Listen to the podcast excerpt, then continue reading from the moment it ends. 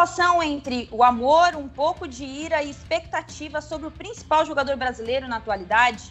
No auge dos seus 28 anos, Neymar caminha para ser o melhor do mundo, mas sempre tem um mas entre os adjetivos que o qualificam. Recentemente liderou o Paris Saint-Germain a uma classificação de semifinal de Champions. E o tal projeto esportivo tão falado quando deixou o Barcelona pode enfim ter resultado.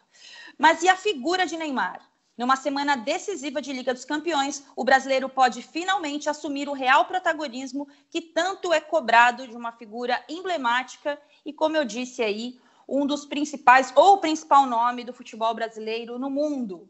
Com a gente hoje, nesse podcast, rodada tripla, número 44, dia 17 de agosto de 2020, Carlos Eduardo Mansur, que eu gostaria muito de ser a Glória Pérez para fazer um clone, Amanda Kestelman, mas eu, eu desisti disso recentemente.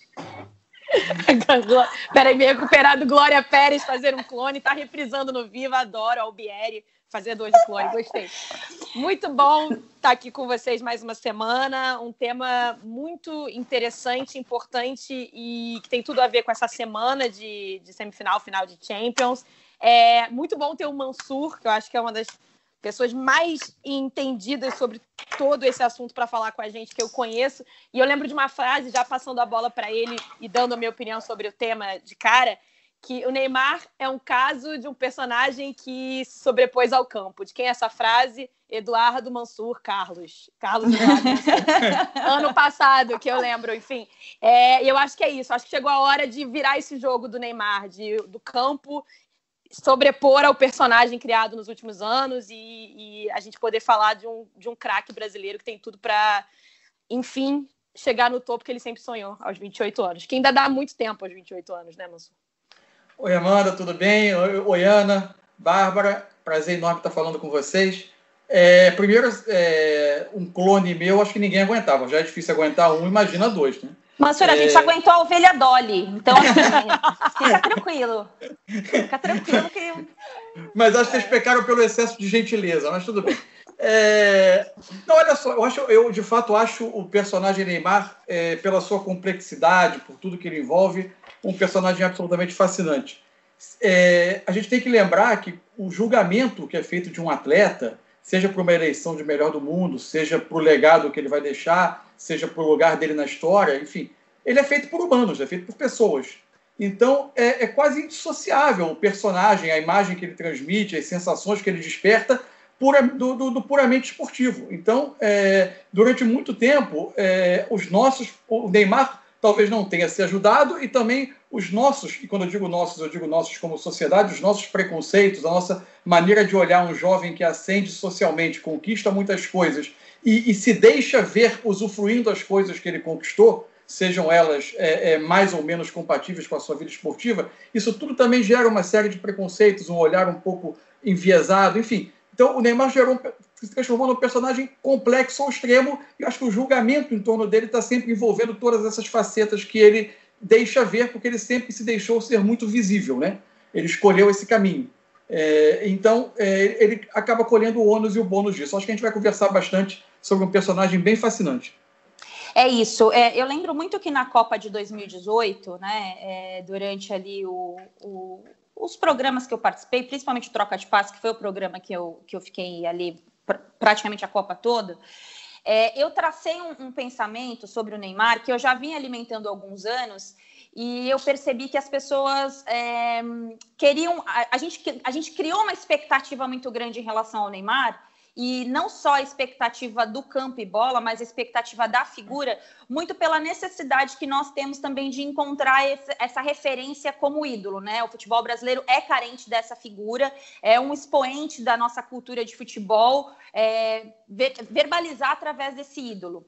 Só que eu sempre questionei se o Neymar se sentia confortável para assumir esse papel de ídolo de acordo com a nossa demanda, com o que nós queremos em relação a ele, e não com o que ele quis para a própria carreira. É, então, assim, eu tomo muito cuidado para fazer, é, é, para gravar esse podcast, para traçar aqui os nossos as nossas expectativas em relação a ele, porque, como disse bem o Mansur, são seres humanos julgando outros seres humanos. E nessa figura de ídolo, e aí cada um escolhe o seu padrão de ídolo, né? Se é o cara que tem que responder dentro de campo, se é o cara que tem que agregar fora dele. É... E aí eu acho que é um, é um ponto muito particular de cada um, mas eu sigo questionando é... se de fato essa idolatria que se fala tanto do Neymar ele é obrigado a corresponder a essa idolatria. Se ele se preparou para isso, se ele quis construir dessa forma a carreira dele, conduzir essa forma a carreira dele, é, eu acho que muito se pauta também pelo que se, o cercou, né? E a gente vai falar também sobre isso, algumas outras comparações. E a Bárbara Coelho, que eu acho que é uma pessoa assim que acompanha muito é, também os bastidores da carreira do Neymar, do Neymar, né? A Bárbara gosta assim é um assunto que ela domina, que é Liga dos Campeões, que é futebol internacional. Ela gosta muito desse, dessa relação de mercado, principalmente, que envolve o futebol europeu. E a Bárbara vai muito nesse caminho, é, do oposto do que eu penso em relação a essa idolatria do que se fala no Neymar. É possível separar o jogador, né, o bola e campo, da figura que se cresce em volta de nomes como Neymar? Fala pra gente, Bárbara Coelho. Oi meninas, primeiramente saudades. Vamos falar de Neymar, vou tentar ser o mais breve possível. É, recentemente, na última janela de transferências, se discutia muito o Neymar. O Neymar não vivia uma grande fase, principalmente extra-campo. É, dentro de campo, para mim, ele sempre desequilibrou. É, a verdade é que muita gente falava assim: poxa, ninguém fez força nenhuma para levar o Neymar. O Barcelona tentou, mas não fez muita força. O Real Madrid, se quisesse, teria levado. Eu nunca acreditei muito nisso, sempre bati muito de frente com essas opiniões, porque na realidade, quando se negocia com o Paris Saint-Germain, se negocia com um clube totalmente diferente dos padrões. É muito difícil negociar com o Paris, principalmente levando em conta que para tirar o Neymar tinha que pagar uma multa, uma multa que chega a quase um bilhão de euros. E o Neymar faz parte de um projeto do Paris Saint-Germain. Então, assim, é, não era fácil tirar o Neymar. E por isso os clubes não conseguiram. Mas o Neymar é o nome da janela nas últimas cinco janelas. Mas aí por que, que eu estou falando, voltando à última janela, e dizer que o Neymar dentro de campo sempre desequilibrou? Vou passar rapidamente por números impressionantes dele. Em 2015, quando o Barcelona é campeão da Champions, ele é o artilheiro da competição. Quando ele vai, ainda no Barcelona, aquele 6 a 1 contra o Paris Saint-Germain, aquela virada histórica, ele faz dois gols e é o dono do jogo. O ano passado, isso eu tô passando muito rápido, né? E o ano passado eu estava num jogo que para mim foi um dos jogos que ele mais impressionou, que foi contra o Liverpool, campeão na edição passada, o 2 a 1 que era o último, o último jogo da fase de grupos do, do, do Paris Saint-Germain. O Paris precisava vencer, ele fez o segundo gol do jogo, nessa vitória por 2 a 1 E quando o Paris é eliminado para o Real Madrid na Champions, ele não está em campo, ele não joga porque ele está machucado. E esse ano, contra o Atalanta, para mim, ele seguiu fazendo o que ele sabe fazer: desequilibrar um jogo. E acho que o Neymar é um jogador que a gente não tem muita boa vontade com ele por conta das coisas que ele faz fora de campo. E eu acho que a gente precisa separar esses dois Neymars. eu acho que a gente pode ter ídolo e não considerá-lo um ídolo, mas o Neymar é um jogador que vai ser o nome da próxima janela, com toda certeza, não só pelo talento, mas pela idade, é um pouco mais jovem que os outros dois grandes jogadores do momento, aí colocando o Cristiano Ronaldo e também o Messi nessa prateleira. E hoje, para mim, entre os três maiores do mundo, no qual o Neymar está, na minha visão, na terceira colocação, o Neymar vive a melhor fase. Então, o Neymar tem tudo. Se continuar desequilibrando, fizer uma boa semifinal e, quem sabe, uma boa final, sendo campeão ou não, pode ser eleito o melhor jogador do mundo. Beijo, meninas! É isso, gente. Bárbara Coelho tem a opinião de separar o jogador né, do, do que ele faz fora de campo. Eu confesso que, particularmente, para mim, eu tenho muita dificuldade. Amanda, na carona de Bárbara Coelho, é, como você avalia o que você vê do Neymar nessa construção desse. Agora o adulto Neymar, né, com 28 anos, que vira e mexe é caracterizado como um garoto, né? Eu tenho. Eu estou muito parecida com você nessa linha, que eu tenho uma dificuldade de separar o campo do fora, porque eu acho que é, a Amanda, repórter jornalista, não é muito diferente da pessoa que eu sou na minha vida. Então, é, eu tenho um pouco de dificuldade nisso também. Mas eu entendo que é uma profissão completamente diferente, que você está falando. Em campo, você fala de uma forma diferente do que você fora fala fora de campo.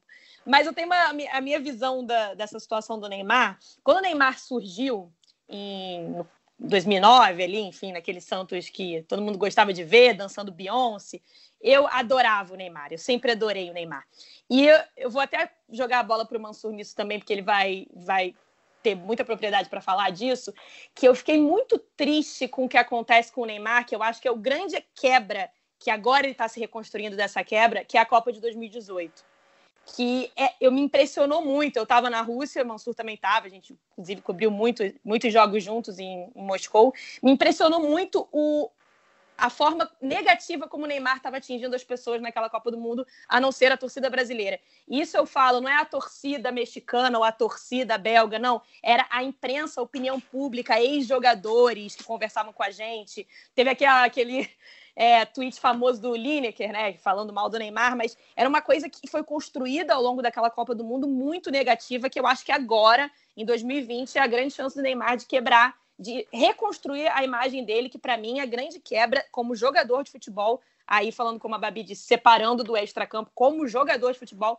foi quebrada em 2018 na Copa da Rússia. Ô, Amanda, é, a, aquela Copa de 18, ela de fato ela fez exacerbar um pouco essa sensação de uma certa repulsa de muita gente em relação ao Neymar.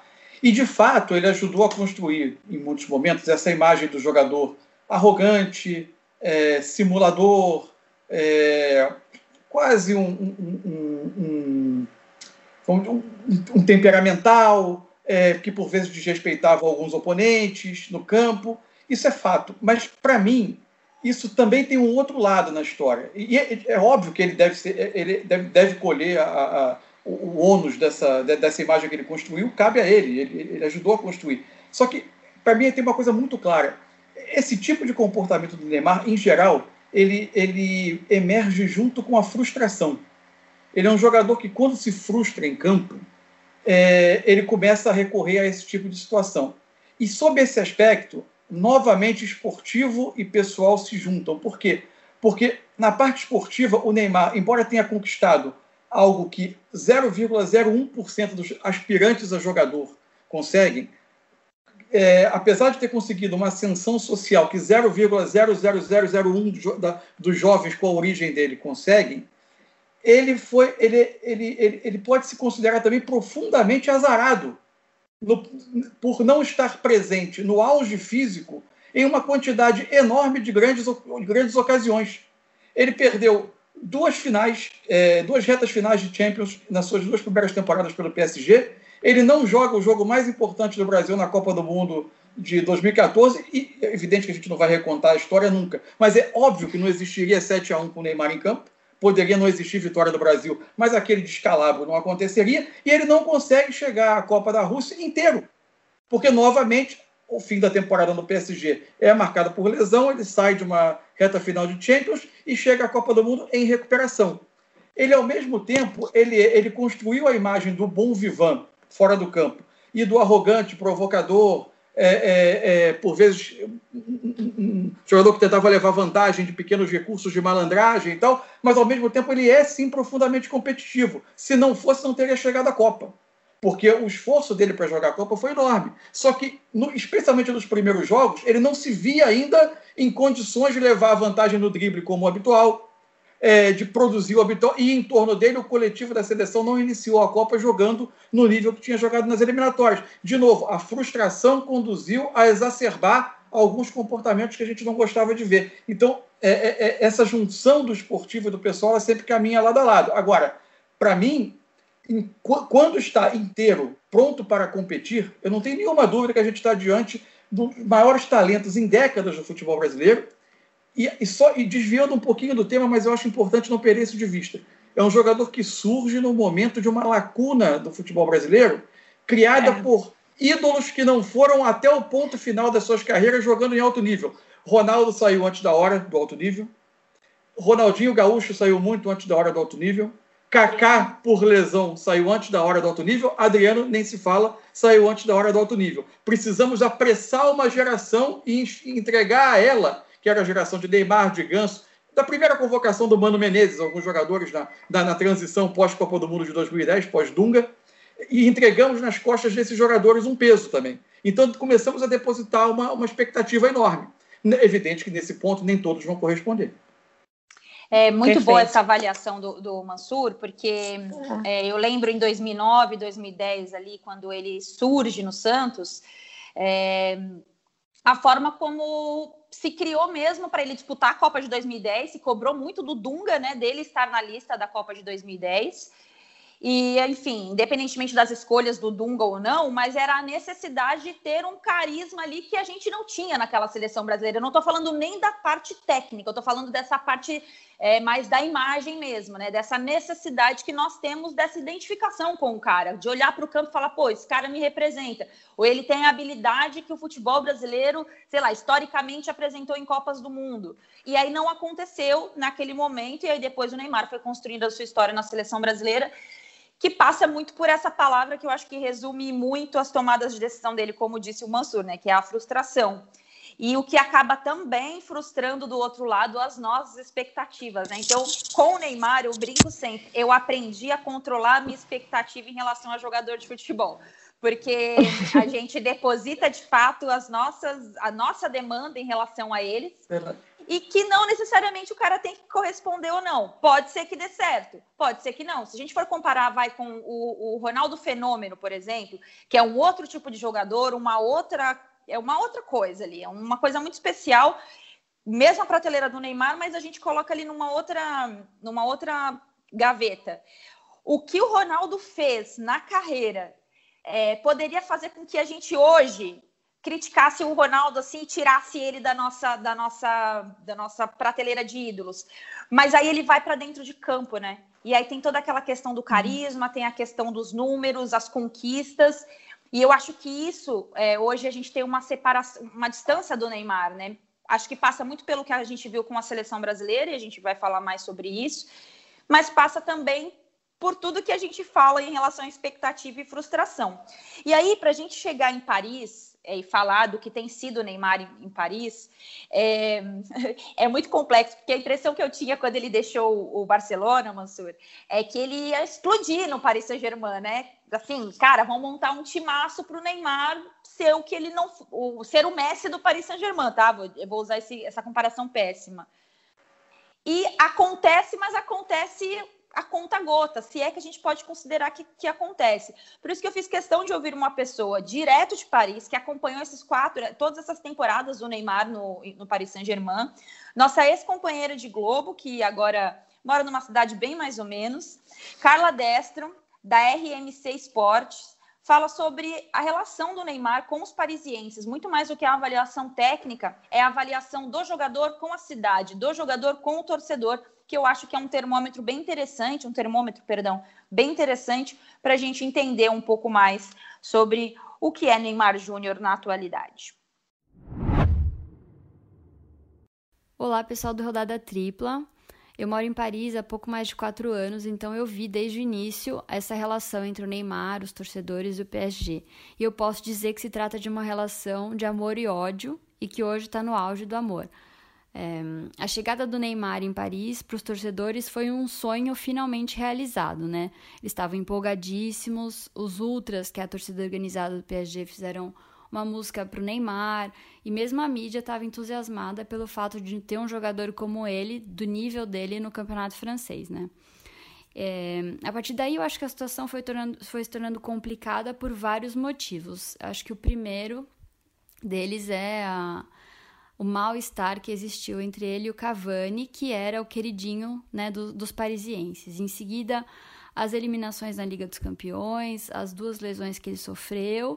E eu acho que o baque mais forte foi o fato dele querer voltar para o Barcelona, né? Eu acho que tudo isso foi deteriorando muito a imagem dele com a mídia, com a torcida, com os parisienses. Tanto que na volta dele para o Campeonato Francês em setembro do ano passado, ele foi ainda muito xingado, muito vaiado pela torcida no Parque dos Príncipes, e mesmo assim ele marcou um gol, que foi a vitória do PSG contra o Estrasburgo nos acréscimos do segundo tempo.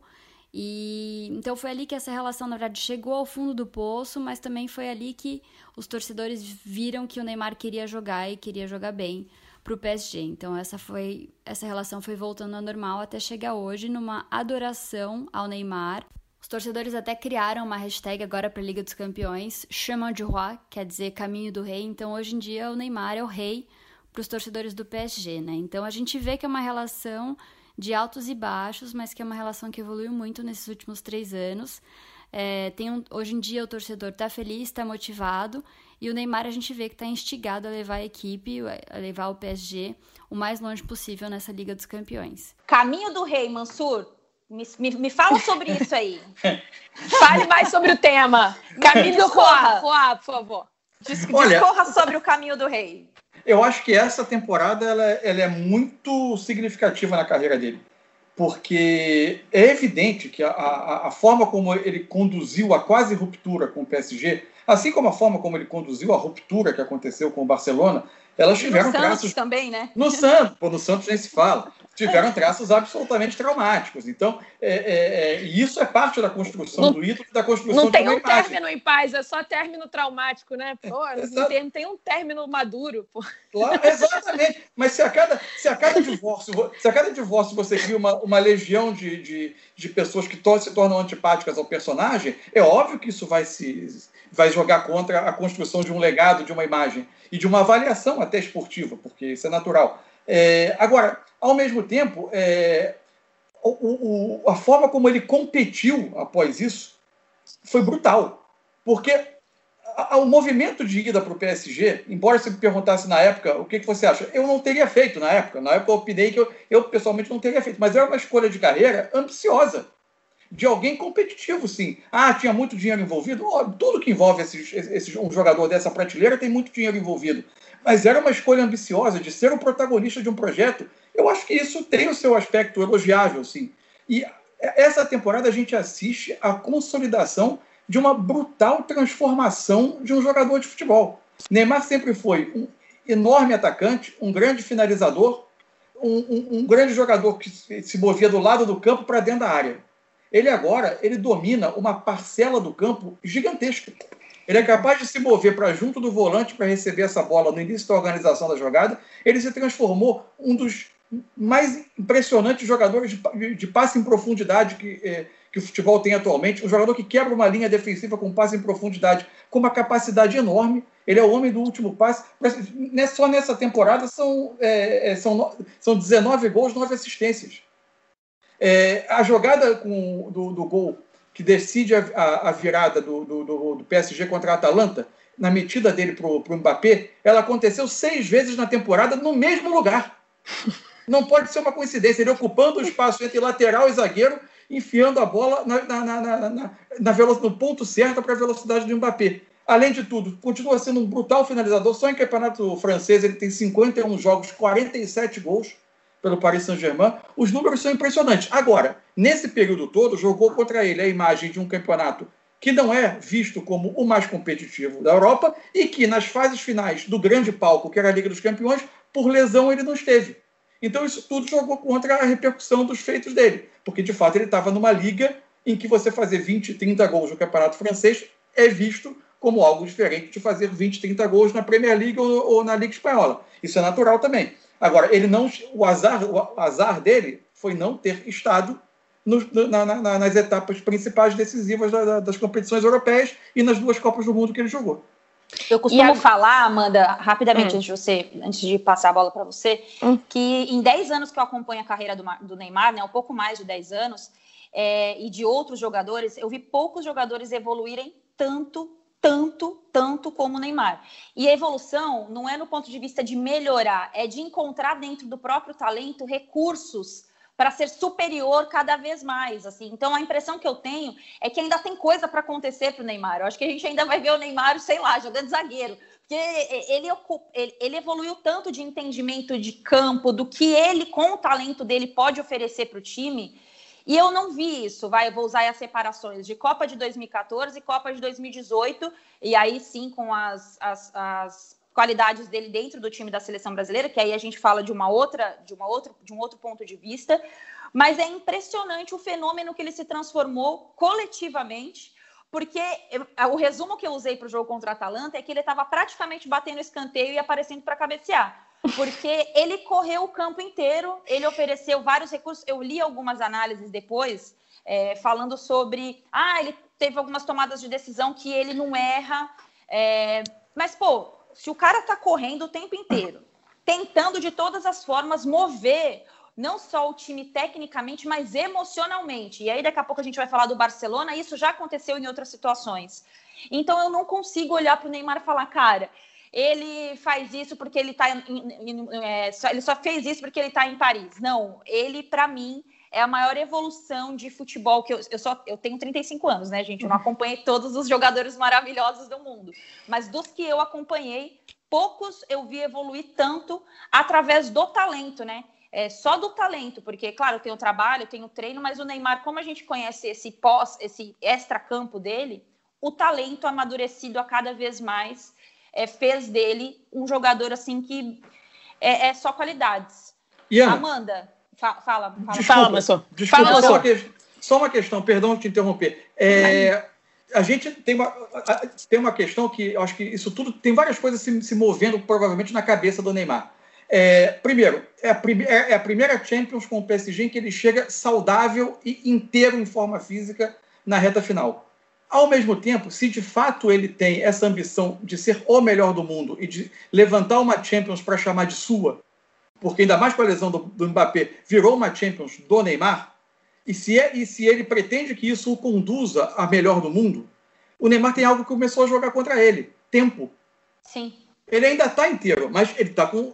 São 28 anos. É, ele, ele, não tem, ele tem o quê? Cinco temporadas no auge para tentar, eh, tentar esse melhor do mundo. O tempo começou a jogar contra.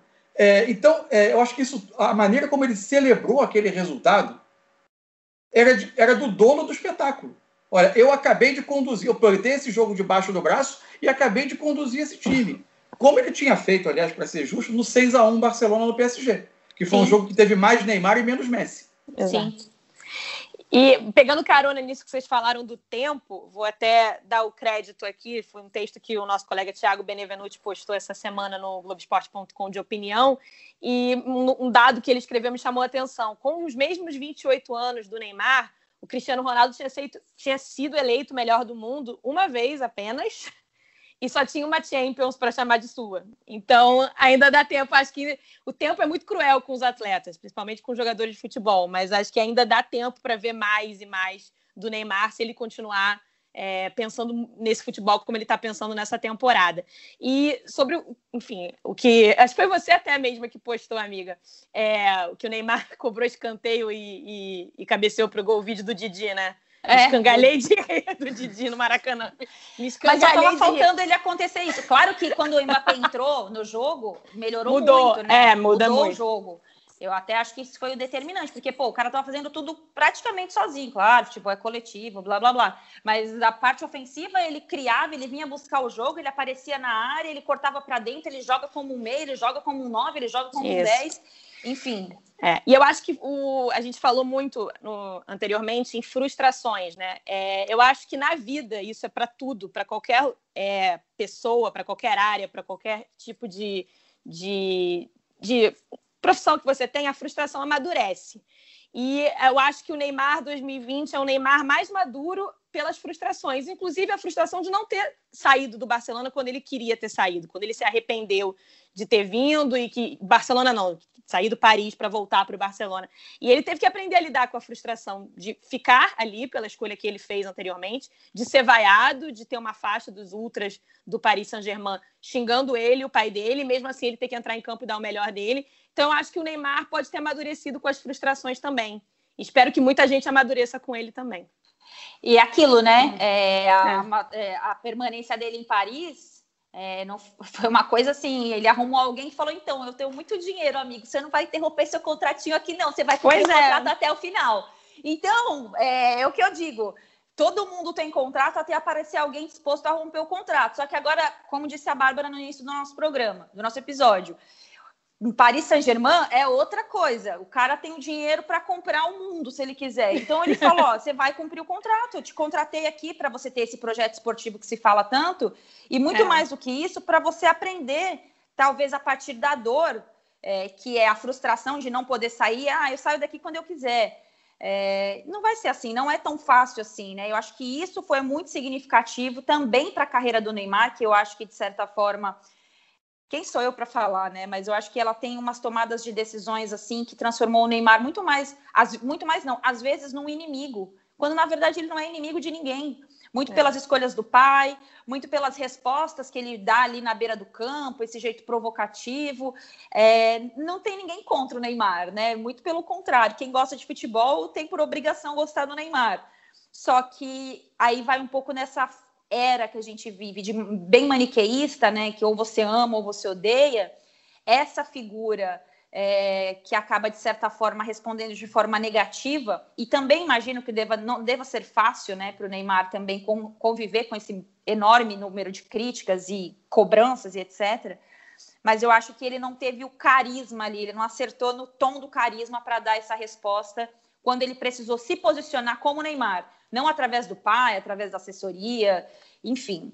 É, e aí, eu acho que, caminhando para o Barcelona, que eu acho que até aqui é o capítulo que eu mais gosto da vida do Neymar, assim, né? Que foi onde as coisas realmente se mostraram que ele pode ser, talvez, esse o caminho do rei. E aí, ouvindo o Thiago Arantes, que foi morar em Barcelona, acho que praticamente junto com o Neymar, assim, o Neymar, eles foram meio que no mesmo período. É, o Thiago fala em duas fases, né, do, do Neymar, ou da forma como ele entendeu a chegada do Neymar em Barcelona. E que é também um pensamento interessante da gente confrontar ou corroborar, que é uma passagem incompleta. E por que, que eu falo isso? Porque a sensação que eu tenho é que o Neymar pode voltar a qualquer momento, mesmo tendo essa dificuldade do contrato envolvendo o Paris Saint-Germain. E ele fala, começa nos falando sobre essa passagem incompleta a partir da relação com o Messi, com o Soares e tudo o que aconteceu com aquele trio. E antes disso, a, a primeira expectativa que se cria com a chegada do Neymar no Barcelona, que era a comparação com outros brasileiros que passaram por lá, né? Talvez o Romário, o Rivaldo, Ronaldinho Gaúcho, Giovani, sei lá. Quando se pensa no brasileiro com a camisa do Barcelona, a gente fala de mágica. E é um pouco dessa, dessa expectativa que se criou quando ele chegou no time do Messi.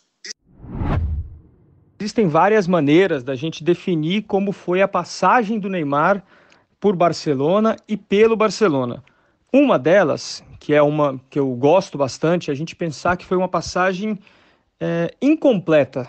E por que eu digo que foi incompleta? O Neymar chegou em 2013 é, como jogador promissor, como o jogador mais brilhante da América do Sul na época, um jogador que é, tinha aí uma certa expectativa de que pudesse é, resgatar essa conexão histórica do Barcelona com os jogadores brasileiros, por exemplo, Rivaldo, Romário, Ronaldinho, ele chegou com essa pressão aqui e, uh, apesar de ter alguns primeiros meses de adaptação que não foram muito fáceis, ele conseguiu, uh, de certa forma, rapidamente, em seis meses mais ou menos, uh, ganhar o coração da torcida do Barcelona. O Neymar ele chegou a Barcelona falando algumas palavras em catalão, elogiando a história do clube, e isso por aqui faz muita diferença. Você é, ter uma conexão com a cultura local e com a cultura do futebol do clube é, fazem, sem dúvida nenhuma, o jogador ganhar muitos pontos.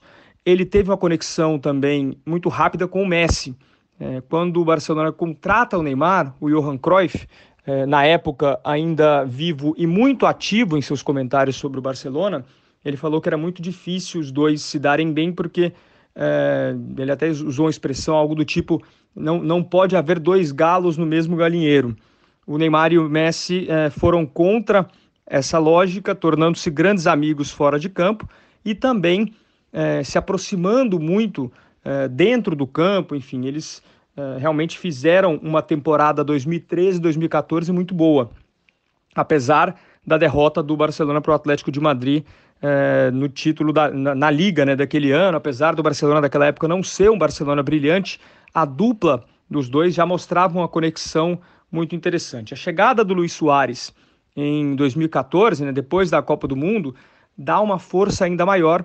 Ela cria essa figura do centroavante ali, do, do cara que é uma referência no ataque, ela dá uma liberdade maior de movimentação para o Neymar e para o Messi, e ela é, agrega uma peça a mais nessa amizade do Neymar com o Messi, Soares e o Messi também muito próximos, enfim, era um trio realmente que funcionava muito bem e que o Luiz Henrique, o treinador na época, soube dar a eles a liberdade de se organizarem em campo, é, de decidirem algumas questões táticas entre os três, e isso fez do Barcelona um time muito forte. O Neymar nessa época, é, ele já era o Neymar que a gente conhece hoje, com uh, suas, os seus hábitos uh, diferentes do que, o futebol, do que o jogador europeu costuma ter, diferentes do que a imprensa europeia costuma esperar de um jogador, um cara que fazia suas festas, uh, fazia os seus posts no Instagram, eh, viajava eventualmente para o Brasil, aqui se pegavam muito no pé a questão de que no aniversário da irmã dele ele nunca estava aqui, enfim,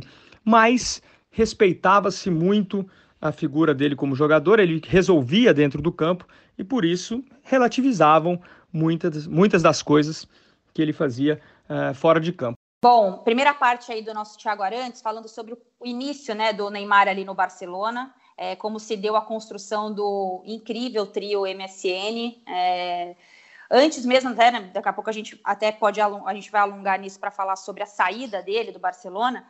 Mansur, é, era uma coisa maravilhosa de acompanhar, né? Para gente que gosta de futebol, eu acho que eu não sou torcedora do Barcelona, não tenho essa referência europeia de futebol, né? Como torcida, mas era um, era um, foi um divisor, assim, eu acho que na carreira do Neymar, né? Eu acho que não só por, por elevar o patamar, pela confirmação dele no futebol europeu, mas pelo que foi ele estar ao lado do melhor do mundo é, se contentar naquele primeiro momento, né, entre aspas, em ser um coadjuvante dentro daquela história e perseverar é, com uma frustração de Champions e depois uma conquista como aconteceu na sequência, né? Isso, e com, e com gol na final, né? Sim. É, a Champions termina com gol. Aliás, ele faz gol na reta final da Champions inteira. É, Para mim, o que mais chamou atenção na, na, na, na transferência do Neymar para Barcelona, e por isso que por vezes eu contesto a imagem dele como um jogador é, um pouco desinteressado, um pouco é, bom vivant, ele, ele sabia exatamente onde estava pisando.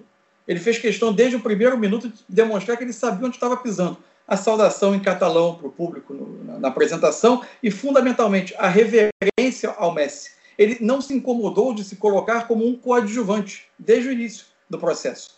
E é por isso também que eu entendo que, em determinado momento, isso passou a ser pouco para ele ele entendeu que ele podia ser o líder em outro lugar. E, e, e na verdade, a, a, perspectiva do Messi deixar o Barcelona, que hoje pode até parecer um pouquinho mais palpável, ela era nada, era zero palpável à época.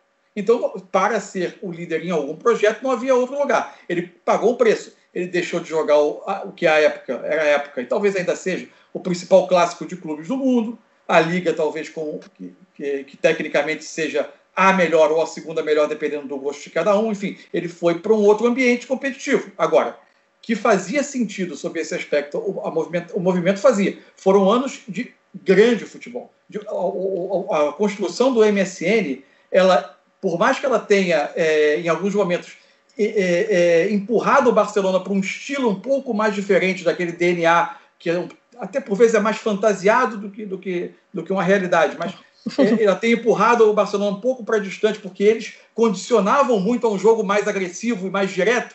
É, ela foi, teve momentos absolutamente brilhantes. A fase final da Champions é um time jogando, é, unindo um pouco a, a, posse, o passe, o passe e por vezes também a, a transição rápida para o ataque. Um time com todas as armas. Era, era, era brilhante mesmo de ver. E aí, é, o, o, Aran, o Thiago toca num ponto para mim que eu confesso que eu nunca tinha avaliado dessa forma é, na verdade, eu nunca tinha pensado, meditado sobre isso, né? Sobre essa história da passagem incompleta dele em Barcelona. É, que é a virada do jogo contra o, Barcelona, contra o PSG, né? O 4 a 0 depois o 6 a 1 que eu acho que de fato ali ele colocou o jogo no bolso e falou: olha, então, aqui eu tenho o melhor do mundo, mas eu estou aqui e, e estou me preparando para quem sabe um dia ser também. E ali ele demonstra que ele tem um protagonismo a seu favor, né? Talvez ele não teria os recursos é, psicológicos para administrar isso, e aí combina com a saída dele do Barcelona, é, mas ele mostra exatamente isso naquela sequência, naquela reta final, o que foi a passagem dele e por que que se fala tanto nessa possível, no possível retorno do Neymar para Barcelona. E o Thiago Arantes fala isso para gente e a forma como ele viu, e eu confesso que eu não tinha avaliado dessa forma a saída do Neymar. Na temporada 2015-2016, a gente começa a ver o Neymar ganhando um espaço maior dentro do clube, começa a ver o Neymar sendo referência e resolvendo muitos jogos, alguns jogos nos quais o Messi eh, não conseguia solucionar a partida, ou, enfim, ou não estava em seu melhor nível. Na, em 2017, no dia 8 de março de 2017, precisamente, o Barcelona vence o PSG por 6 a 1, uma das maiores viradas da história eh, da UEFA Champions League, depois de ter perdido o primeiro jogo por 4 a 0 em Paris. E esse jogo, eh, para mim, é fundamental para a gente entender a relação eh, do Neymar com o Barcelona e até a saída dele para o PSG. O Neymar acaba com esse jogo, ele é o melhor jogador disparado da partida, ele, dá o, ele faz gol nos últimos minutos, ele dá o passe, dá assistência para o gol do Sérgio Roberto, que faz o 6 a 1 E é um jogo em que, em um dado momento da partida, a gente via eh, o Messi abatido. Parece que o Messi estava já conformado com a derrota, conformado com o resultado. E o Neymar não. O Neymar correu até o final, ele se esforçou é, até o último segundo, acabou recompensado com essa assistência é, para o Sérgio Roberto. Então, esse jogo é um jogo em que o Neymar é, se coloca como protagonista do Barcelona. Ele é, é o grande responsável pela classificação do Barcelona para a fase seguinte daquela Champions League. E no dia seguinte, é, a foto que abre todos os jornais de Barcelona e da Espanha é uma foto do Messi com o punho erguido, comemorando no meio da torcida. Então, uh, naquele momento, uh, por mais que isso seja muito subjetivo, dá a entender que, por mais que o Neymar jogasse o máximo que ele pudesse, o craque do time, a figura do time, o salvador do time, era o Messi. Era o Messi que seria a capa do jornal no dia seguinte, era o Messi que seria reverenciado como o craque do time nas grandes vitórias. Acho que isso mexe um pouco com a, a própria concepção que o Neymar tem da relação dele com o Barcelona. Meses depois, ele acaba indo para o PSG, mas eu tenho a sensação de que uh, isso, claro, é adivinhação, é a gente tentar uh, prever coisas sobre um, uma realidade que não, que não se concretizou. Mas acho que aquele jogo poderia ter marcado, se o Neymar tivesse um pouco mais de paciência, uma mudança eh, na relação dele com o Messi na relação dele com o Barcelona. Acho que ali poderia ter começado uh, esse reinado do Barcelona, do Neymar no Barcelona, ou pelo menos uma transição, como foi o que aconteceu uh, na passagem do Ronaldinho para o Messi. Poderia ter acontecido uma eventual passagem do Messi para o Neymar. Gente, tá aí. O Thiago Arantes de Goiás é. do mundo, né? A gente tá fazendo brilhar o nosso Thiago Arantes aqui, que agora tá em Barcelona. Agora não, né? Já faz um tempo que tá em Barcelona. Amanda, ele cita aí a capa dos jornais, né? Para falar sobre. Pô, o cara fez até chover. Discordo de um pênalti que aconteceu nesse jogo aí, mas esse é assunto para outro momento. É, que eu acho que colocou o Barcelona no jogo aquele pênalti, mas tudo bem. É, e aí. E ele não sai na capa. É Sacanagem. Isso, e Mas aí? assim, eu, parando para pensar, é, eu estava refletindo enquanto a gente ouviu o Thiago falar, é, quando ele decide, e não foi só pela questão do protagonismo, a gente sabe que envolvia, como o Mansur disse, muito dinheiro, uma, essa transação do Barcelona para o PSG, é, mas quando ele decide sair para buscar esse protagonismo para ele, não deixa de, ser, de certa forma dele também ser bastante respeitoso com a, a imagem e o tamanho do Messi para o Barcelona, né? Porque a gente sabe como é futebol, briga de ego, poderia, enfim, virar uma relação conflitante que nunca foi, pelo contrário, eles sempre foram amigos desde a chegada do Neymar. É, aquele, aquele, grupo tinha uma, uma imagem de ser um grupo muito amigo, muito unido. Então, acho que, o, de certa forma, o Neymar respeita o que é o Messi para o Barcelona, nessa, na história recente do Barcelona, e fala, cara, eu vou ser protagonista em outro lugar. E, enfim, eu também não tinha parado para pensar na ótica que o Thiago traz, né? Se depois daquele jogo ele fica, se poderia ser uma coisa como Ronaldinho e Deco foram para o Messi quando o Messi surge em 2005, 2006. Mas eu acho que o Neymar, de certa forma, respeitou o que era o protagonismo e a história do Messi no Barcelona para ir buscar o protagonismo dele em outro lugar. Mansur?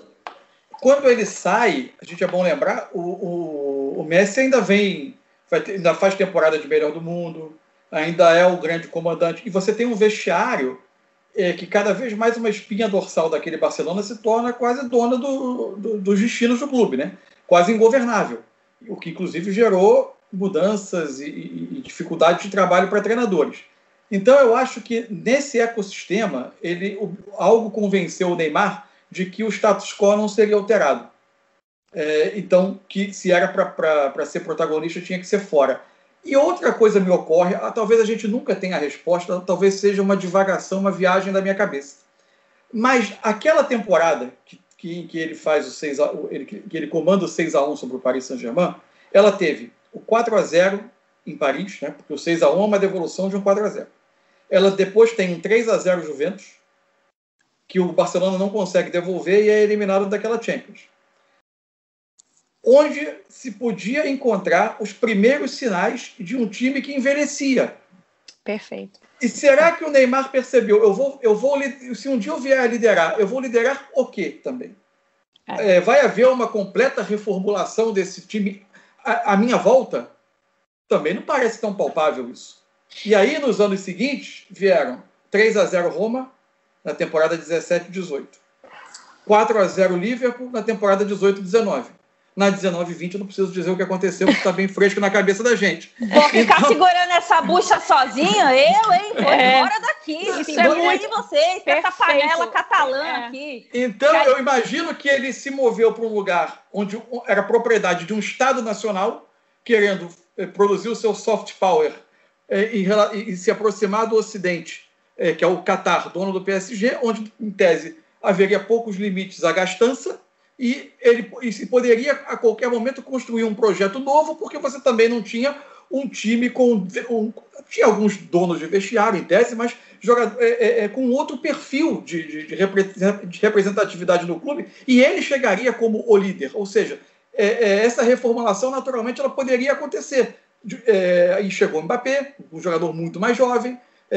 eu acho que ainda não está formado um elenco tão estelar como, como, a, como a gastança poderia permitir a esse PSG, mas é, é, você tem um projeto que parece ter, ter uma, cuja reconstrução ou a, ou a, construção de time parece ter muito menos obstáculos do que o Barcelona parecia ter naquele momento.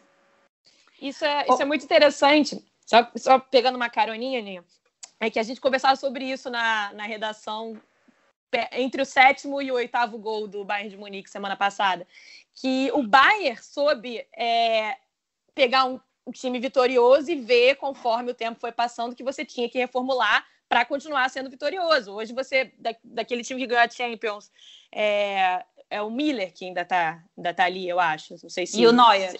E o Neuer, e o Boateng, acho que o Boateng também. É. Agora o Barcelona não, o Barcelona foi, não, é o time, é, é a espinha dorsal vitoriosa, é o time do Messi, e chegou num ponto onde enfim, não dava mais para tirar nada. Talvez o, o Neymar tenha sido mais visionário que todo mundo. Vou aproveitar que a Bárbara Coelho não está aqui para falar camisa, né, gente? Não é assim que a gente faz futebol, né? Não é assim, não é, ah, eu vou, vou montar uma panela aqui que vai ser campeã todo ano. Não, tem um projeto, é a história do futebol, tô brincando. Eu vi, eu vi até, que, eu vi até que o Mansur, eu vi até que o Mansur essa semana, que a gente tá com um vídeo aqui, quem tá ouvindo não tá vendo o vídeo, botou o livro do Guardiola mais para trás ali na prateleira é, e tá o Klopp e o Cruyff é. ali no meio, né? Eu coloquei ele de castigo. Coloquei ele de castigo. Depois de sexta-feira, tá de castigo para refletir um pouquinho. Dia Mansur, difícil para o guardianismo. Ô, Mansur, eu quase te mandei uma mensagem para a gente poder debater um pouco o que foram os erros de Pepe Guardiola nessa eu, Liga dos Campeões. De tão abalado após o jogo, eu saí para correr, para gastar eu, um pouco eu, eu, eu fiquei mal, cara. Eu fiquei mal. Eu falei, cara, eu fui, eu, eu fui refletir um pouquinho sobre o que tinha acontecido. E aí eu cheguei à conclusão, Mansur, que se até o Guardiola erra, é o sinal que Deus não é perfeito mesmo, né? Porque se até aquele homem erra, então é isso aí que a gente tem, né? Bom, gente, para a gente não se alongar muito também, já que estamos tomando aí 50 minutos de Carlos Eduardo Mansur, né, para nós. Eu é... ganhando, eu ganhei 50 minutos. Dois pontos aí para a gente amarrar em relação ao Neymar. A seleção brasileira, Mansur falou muito aí sobre, e a Amanda também, sobre o que foi a Copa do Mundo para o Neymar, né? As duas Copas que ele disputou com a seleção brasileira. A de 14, com a lesão e, consequentemente, o, o, o que foi o 7 a 1 E a Bélgica, e a eliminação para a Bélgica em 2018. É, Mansur, eu tenho a impressão que, é, como seleção brasileira, ainda, embora a gente tenha feito uma boa eliminatória pré-Copa da Rússia, parece para mim que os nossos melhores jogadores não têm na seleção as suas potencialidades é, evidenciadas. Muito pelo esquema tático, pelo conservadorismo do treinador, né, pelas escolhas táticas do Tite, que é um técnico que tem muito meu respeito, sou suspeitíssima para falar do Tite, mas eu acho que cai muito na. Se forma uma, de um jeito que se depende muito do Neymar e nem sempre ele corresponde, porque tem dias que ele não vai estar bem e, e o sistema se, se, se forja ali em, em, volta dele, a forma como o Tite organiza, né, tem organizado a equipe. E a gente fala de um Neymar que não esteve 100% em 2018, que sofreu o que sofreu em 2014, mas nesse, em todo esse período de seleção brasileira de Neymar, a gente tem Copa América, que eu acho que é o calcanhar de Aquiles aí na carreira do Neymar, se a gente pode considerar assim, né? Porque sempre acontece alguma coisa envolvendo Copa América e o Neymar. E essa construção de carreira, que para nós brasileiros, o melhor jogador, ele na seleção brasileira vai sempre ter, ah, mas faltou a seleção brasileira. Eu acho que está faltando isso um pouco para o Neymar, embora ele seja o terceiro maior artilheiro da história e com números absurdos com, com a camisa da seleção, mas eu acho que ainda não teve a sua, as suas qualidades ali muito evidenciadas. Estou muito errada, Mansur? Não, eu, eu, eu, discordo em alguns pontos. Assim, eu, é, eu, corro o risco de ser acusado de passador de pano, mas. Não, é... em forma alguma. Queremos pensamentos plurais em relação ao eu Neymar, acho... eu tenho um pensamento muito viciado em relação a ele, confesso.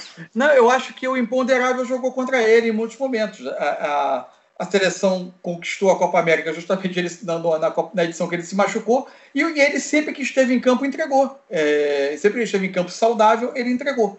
Então, os números são brutais. Agora, eu só proponho uma reflexão sobre aquilo que você falou da, da, da, da do aproveitamento, do conservadorismo do treinador. É, eu, eu, também, com o risco de ser acusado de um, de um defensor do treinador da seleção, mas eu, eu sou eu... defensora do treinador. Quero então, deixar isso claro. Eu acho, eu, até porque eu acho o trabalho, o trabalho é, é, espetacular no ciclo até a Copa do Mundo. É, teve dificuldades porque jogadores saíram de forma em cima da Copa e a Copa e não adianta, por melhor que seja a construção do projeto, a Copa é um, é um torneio de 30 dias em que tem que estar bem naquele momento e muitas vezes o imponderável também vai jogar contra e as dificuldades naturais do pós-Copa porque se exigiu uma reconstrução de seleção. Só quero que se pense o seguinte: é, é, a discussão que a gente tem sobre o aproveitamento do Neymar em, em, alguns momentos não ser o nível de atuação do clube, ela é a mesma que se tem em relação ao Messi, é a mesma que se teve em alguns momentos em relação ao Cristiano, é a mesma que se tem em relação a muitos jogadores do mundo. Por quê? Porque eles não têm os comportamentos automatizados dos clubes. As seleções se reúnem eventualmente. Por vezes se passa quatro meses sem, sem eles se reunirem, se treina duas vezes e se vai para o campo. É, uma vez eu conversava com, com, com, com o Tite, ele dizia: a gente passa, é, aliás, uma conversa com Kleber Xavier, e ele dizia: às vezes a gente passa dois, três meses vendo os jogadores, vendo as características em que eles estão sendo usados, e imagina esse encaixe no time. Os jogadores se reúnem, a gente coloca no campo para treinar. Se não funcionar, tem duas opções: colocar sem funcionar no jogo ou testar no jogo outra alternativa, porque treinar de novo não tem. Então, não é à toa que Barcelona, é, Espanha, base Barcelona, campeão em 2010. Alemanha, base Bayern, campeão em 2014. França, um futebol muito mais conservador e de contra-ataque, Copa do Mundo 2018. Porque a elaboração de futebol, com, com um pouco mais de sofisticação, trazendo os seus melhores talentos e tentando potencializá-los ao mesmo tempo, se tornou cada vez mais difícil no futebol de seleções atual. E o Neymar ele é um pouco vítima disso, um pouco vítima de lesões que, que, que tiraram dele a, poss a, possibilidade de jogar os principais torneios nas suas melhores condições. E quando a gente fala, lá no início você falou da avaliação dele em relação a Ronaldo, em relação a outros jogadores. A grande diferença também na construção da imagem é que nós somos resultadistas. Os outros entregaram taça. Ele não entregou. Ele não, e ele talvez não tenha podido entregar ainda, porque não teve a, a chance de disputar saudável num grande palco. O meu único ponto em relação à, seleção brasileira, não só o Neymar, mas só um parênteses aí, é, eu acho que a gente existe uma certa insistência em, em coisas que não deram certo. É, e, ah, por que, que não deu certo? É porque perdeu? É porque ganhou? Não, é porque não teve o. o, um exemplo claro para mim do que a seleção brasileira com o Tite é o William é, o que ele conseguiu fazer com o William dentro da seleção brasileira. Ele conseguiu pegar o William, que é um jogador que entrega muito no campo, e isso a gente não é indiscutível, né? Pelo menos para mim, se eu vejo o William entregando no Chelsea muito bem, jogou muito bem, etc. E na seleção, sempre que precisou, ele também não refugou. Acho que o jogo contra o México ficou, ficou claro em relação a isso. Mas o que me parece é que, mesmo conhecendo a característica de cada jogador, como foi com o Coutinho no Liverpool, com Gabriel Jesus, Palmeiras barra é, City. é, me parece uma certa insistência com a ideia que ah, isso daqui vai dar certo em algum momento. E aí é, é, é, o meu único ponto de questionamento em relação à seleção brasileira e os nossos principais jogadores. Acho, gosto do trabalho do Tite, acho que fez uma ótima eliminatória, não fez uma boa Copa do Mundo, não, não achei que a seleção, acho que alguns momentos ele jogou bem, talvez o segundo tempo contra a Bélgica, o próprio jogo contra o México, mas eu ainda acho que tá um, falta soltar o freio de mão. E aí passa pelo perfil do treinador, que é um treinador conservador, e isso não é o demérito, é o estilo. O Ancelotti é super conservador e muito campeão. então é, é mais pelo estilo, né? Amanda. Isso. Não, e só completando, a gente falou que faltou, é, é, enfim, as frustrações de Copa América nem precisa falar do que foi para o Neymar. É um torneio que acabou, de tão importante que era, acabou, que era a Copa das Confederações. Acho que foi o grande momento que a gente viu do Neymar com a camisa da seleção brasileira, enfim, que acabou iludindo a gente para 2014, como sempre acontece, essa Copa das Confederações só servia para isso. E agora, para, enfim, encerrada dessa parte de, do Neymar com a seleção brasileira, eu tive na Rússia, e aí acho que a gente chegou a conversar sobre isso lá na, na Copa do Mundo, Mansur, uma impressão que, que aconteceu uma coisa muito ruim para o Neymar, foi que eu acho que é, a opinião pública europeia, que é muito forte no, numa cobertura mundial de futebol atualmente, principalmente quando se fala de imprensa britânica, é, criou um, uma imagem muito negativa do Neymar, muito porque se criava uma, uma implicância com a seleção brasileira. E eu acho que isso, isso atrapalhou também um pouco o desenrolar da seleção brasileira na Copa. Não que atrapalhou o campo, mas a imagem do que era o futebol brasileiro para o mundo é, ficou muito marcada por isso. Havia uma implicância com o futebol do Neymar, como eu, assim, eu vou reforçar isso que eu já falei no começo, como eu nunca vi nada parecido na vida, assim, Os em memes, cobertura né? de esporte não só de meme, assim, não é, não, é, não é só o meme e o torcedor que você tacava no chão no meio do estádio e fazia o tal do Neymar Challenge.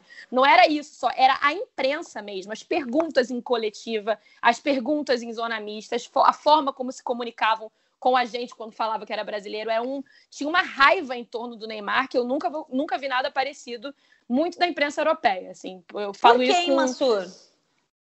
Por que, que, você, acho... que você vê nisso? Eu acho que tem vários aspectos. Eu acho que, sob o ponto de vista inglês, existe culturalmente lá uma, uma repulsa muito grande à questão do, da simulação, né, do diving, como eles chamam. É, é, o Neymar ele, ele foi, era vaiado nos estádios ingleses durante. Eu cobri a seleção brasileira na Olimpíada de Londres.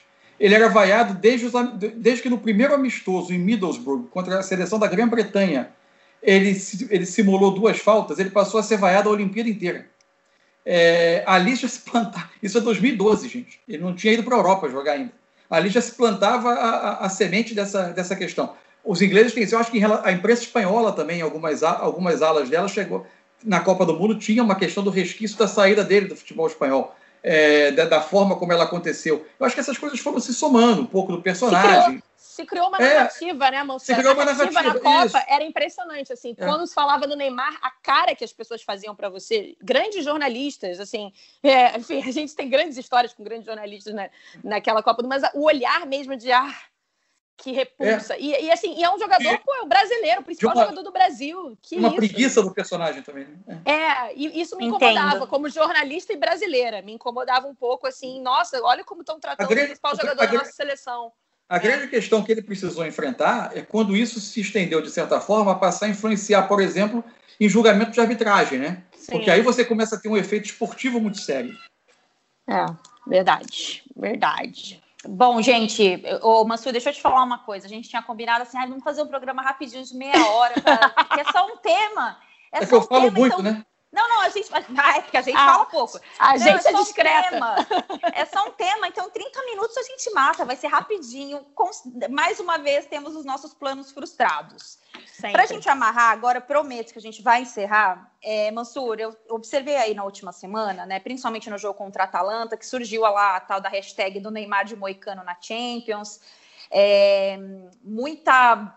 Achei legal, de certa forma, porque teve uma manifestação ali de, de torcedores que gostam do Neymar. Vi muita coisa também, assim, é, como a gente convive com esse ambiente tóxico de redes sociais, então a gente identifica alguns comportamentos, acho que desde as eleições, é, das últimas eleições para presidente, até um pouco antes também, como essas questões que envolvem o maniqueísmo de ódio e amor. É, ficam evidentes quando a gente tem algumas figuras é, centrais, assim, vamos usar o Neymar. E o que eu tenho chamado desde então, Amanda e Mansur, que o Neymar, às vezes, ele é usado também como um instrumento para fomentar a misoginia ali nas redes sociais. Então, por exemplo, se você fala alguma coisa contra o Neymar, ai, você não gosta do Neymar, e blá, blá, blá, blá, blá. Eu lembro que na época do Big Brother, é, quando tinha lá Manu Gavassi, que é amiga da ex-namorada do Neymar, que é a Bruna Marquezine, sempre que tinha eleição, aparecia a figura do Neymar como uma rivalidade com a Bruna Marquezine com as mulheres.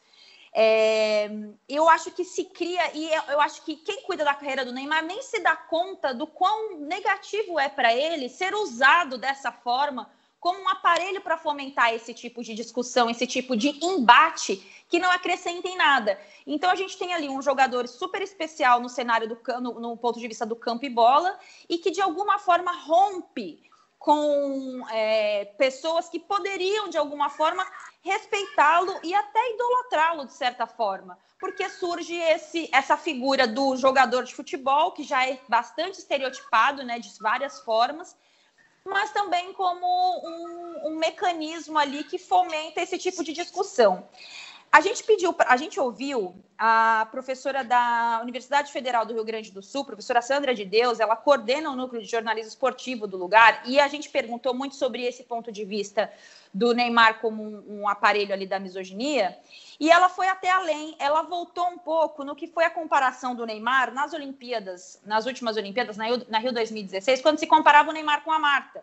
E aí, de novo, é usar o homem como a régua ali de o que precisa ser para você ser maravilhoso? Você tem que ser o homem.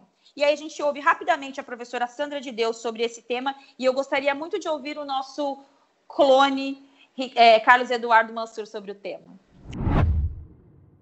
Olha só, mas eu não, eu não concordo que a imagem do Neymar, do jogador de futebol em geral, seja usada como forma de propagar a misoginia nas redes eu acho que tem sim um componente muito importante da gente fazer esse debate, que é o quanto esses jogadores de futebol, e entre eles e principalmente o Neymar, o quanto eles se, se relacionam, o quanto eles usam, né, podemos dizer, as mulheres, né, o quanto eles fazem uso dessa imagem das mulheres, o quanto eles têm de mulheres, o quanto eles consomem mulheres, né?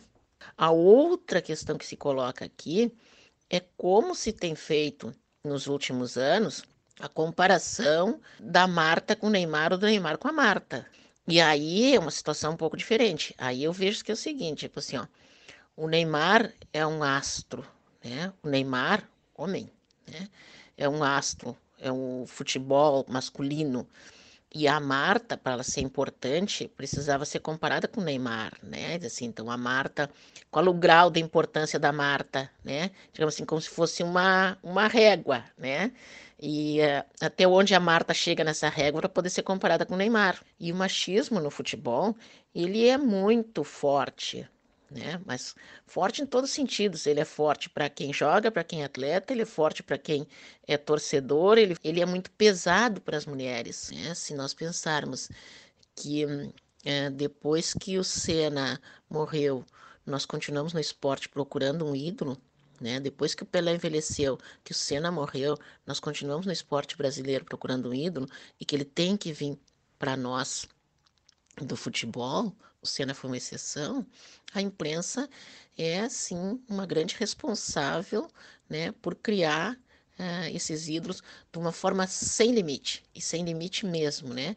Porque uh, vai colocando nas pessoas, vai é, fazendo com que todos acreditem que eles são bons e que eles são ótimos, e vai fazendo com que muitas pessoas se comparem com eles, seja no corte do cabelo, seja é, nas relações que vão ter. Bom, um pedacinho da professora Sandra de Deus, Amanda, a gente falou muito sobre isso, né? Quando começou o dia do jogo contra a Atalanta, eu te mandei uma mensagem no WhatsApp, amiga, estou horrorizada com os ataques que estou recebendo, porque eu não vi de forma orgânica aquela, todas as manifestações envolvendo o Neymar de Moicano na Champions.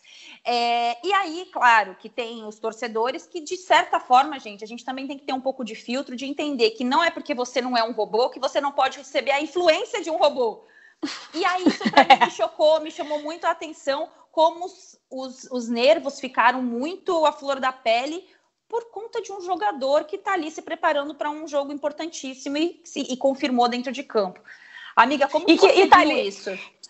E que tá ali para ser ídolo de todo mundo, deles e delas. Isso que eu não Sim. consigo entender. O Neymar é ídolo de, de, mulheres e de meninas. As meninas ah, sempre foram fãs do Neymar, sempre. Cadê as Neymarzetes? Lembra? A gente tinha as Neymarzetes aqui na época que ele jogava no Santos. Eu não entendo por que, que o Neymar não pode agradar mulheres e não consigo entender assim, não entra na minha cabeça. O dia que o Neymar vai jogar uma, uma quarta de final de Champions, enfim, pô, acho maneiro ele botar o moicano e o óculos dele, nada contra isso, mas por que as pessoas vão atacar ex-namorada e amiga de ex-namorada. Assim, é um negócio que não dá para entender. Aí, aí não é legal. Aí eu tiro até a culpa do Neymar, porque o Neymar não tem culpa dos fãs dele Exatamente. fazerem eu, eu, acho que ele não tem no, eu acho que ele não tem noção de como ele, ele é tem... usado para tratar esse tipo de debate vazio. Porque o Oclinho, a musiquinha dele, o boicano dele é o, é o, estilo do moleque, a forma como ele joga, é, enfim, tem nada a ver. E o Neymar agrada homens e mulheres jogadores estão aí para agradar homens e mulheres, não para dividir homens e mulheres. E aí acho que a culpa não é do Neymar, é de uma horda de fãs do Neymar que nada tem a ver com o que ele apresenta no futebol. Porque quem fica atacando ex-namorada, na boa, tem, tinha que desligar a televisão e parar de ver futebol, porque isso para mim não é fã de futebol. Mas, é, mas aí tem um outro aspecto. O Ney, é, primeiro, assim, não dá para a gente imaginar o Neymar sem as redes sociais. Ele é um produto Sim. desta era. Ele talvez seja o, o, o, primeiro grande ídolo do futebol brasileiro da era redes sociais. E ao mesmo tempo em que ele é uma personalidade que, que uma personalidade própria, um, um sujeito que, que, que, gosta de transitar nas redes, então ele não vai deixar de ser o Neymar para ser jogador de futebol, ele não vai se desligar das redes sociais para se concentrar no futebol, porque senão ele deixa de ser o Neymar, ao mesmo tempo ele é um produto.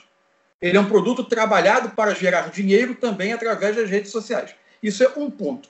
Mas já que ele tem um staff que lhe permite se mover tão bem nas redes sociais, este staff poderia permitir e detectar também o mau uso da sua imagem e do seu nome através das redes sociais.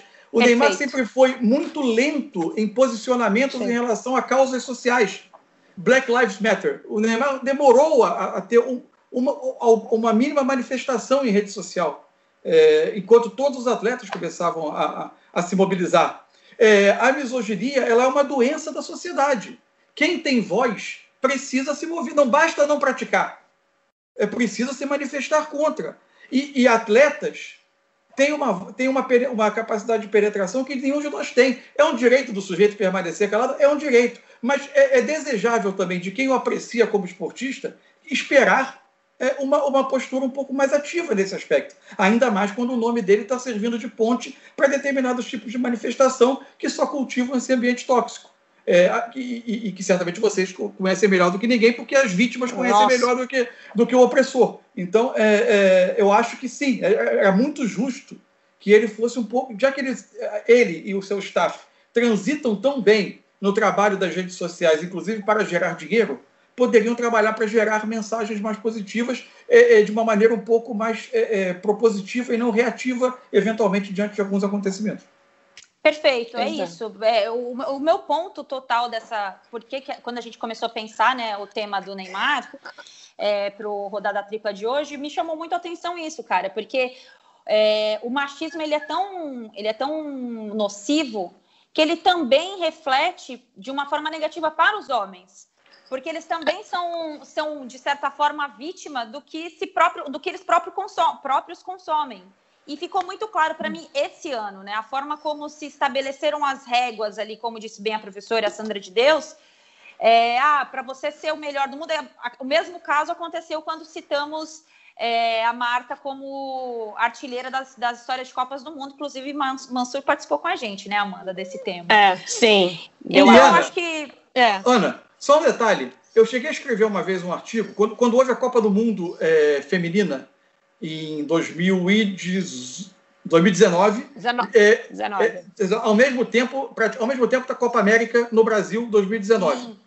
Novamente, quando a seleção brasileira teve é, um início ruim, novamente o Brasil lançou mão de algo que eu acho odioso, como tinha acontecido no início da Olimpíada, quando a seleção teve dois empates no, nos primeiros jogos, um deles contra o Iraque é, que é o, o, país, entre aspas, hein, que eu estou dizendo, fingir que se importa com o futebol feminino para usar a, a, a, as principais referências do futebol feminino como único, único instrumento, que é fustigar o jogador da seleção masculina. No lugar de se dar a devida atenção que a jogadora feminina merece, que a jogadora de futebol no Brasil merece, se usou a Marta em alguns momentos e se usou outras jogadoras para criar uma oposição artificial que mexesse com o que realmente, entre aspas, de novo, importava para o torcedor brasileiro, que era a seleção masculina. Não adianta você se apropriar da seleção feminina quando convém, com, com outra finalidade, e esquecer dela o restante dos outros, dos outros quatro anos, dos outros, dos outros três anos, nos intervalos entre competição.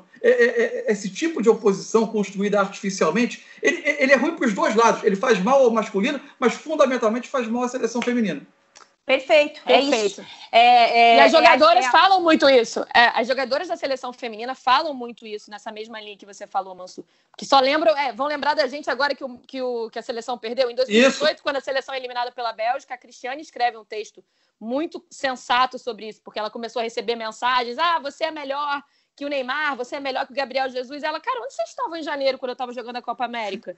Ninguém estava vendo meu jogo. Janeiro foi a Copa América de 2018, é, feminina. Onde vocês estavam? Porque agora vocês vêm falar comigo, eu estou de férias, me deixem em paz. Enfim, basicamente isso, concordo. É isso, por isso que a gente tem que ter esses debates para a gente também contribuir para a desconstrução do que as pessoas acabam atacando ali, né? Porque é, é, muito fácil, é de fácil acesso você comparar um homem com uma mulher ou uma mulher com um homem, seja para enaltecer, seja para ridicularizar.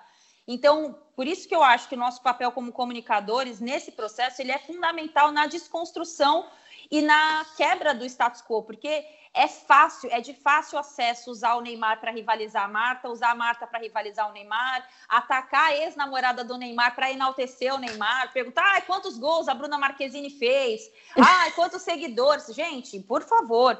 É assim, eu acho que tem uma infantilidade muito grande na sociedade, mas também a gente ainda tem métodos que a gente precisa desconstruir, que passa muito por esse negócio, essa doença aí que é a misoginia.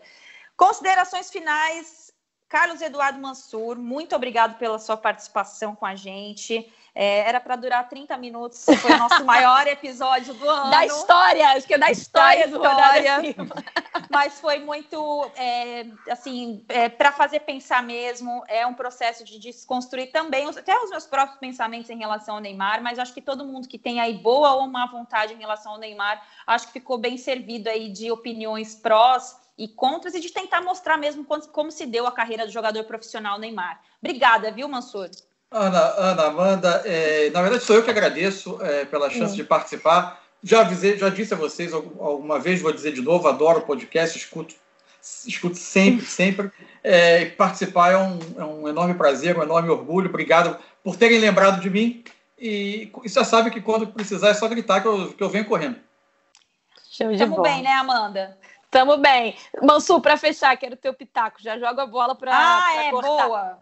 Como vai ser essa final de Champions, Mansu? Boa, me esquecendo, amiga. ah, eu acho que a gente, a gente, merece a, a, a, gente merece a final que todo mundo quer ver, né? Que eu acho que é PSG e Bayern.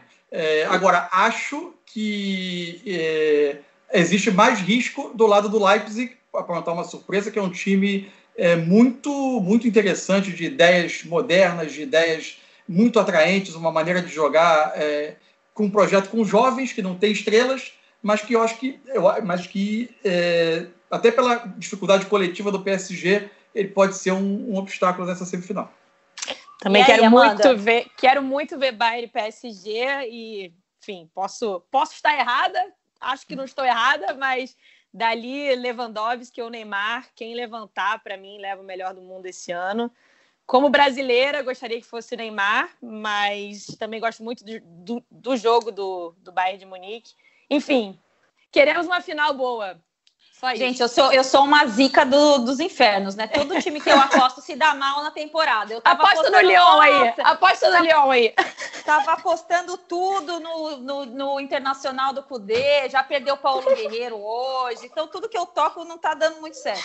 Mas eu sou muito apaixonada pelo futebol do Bayern de Munique, futebol maduro, consistente, de recursos. É, Thomas Miller é, Lewandowski, sei lá, gente, eu sou muito apaixonada pelo, pelo futebol apresentado pelo Bayern, é o futebol que me acessa, de uma maturidade muito grande E mesmo com o Alaba e o Boateng me, me promovendo altas emoções, eu acho que dá para esperar alguma coisa do Bayern.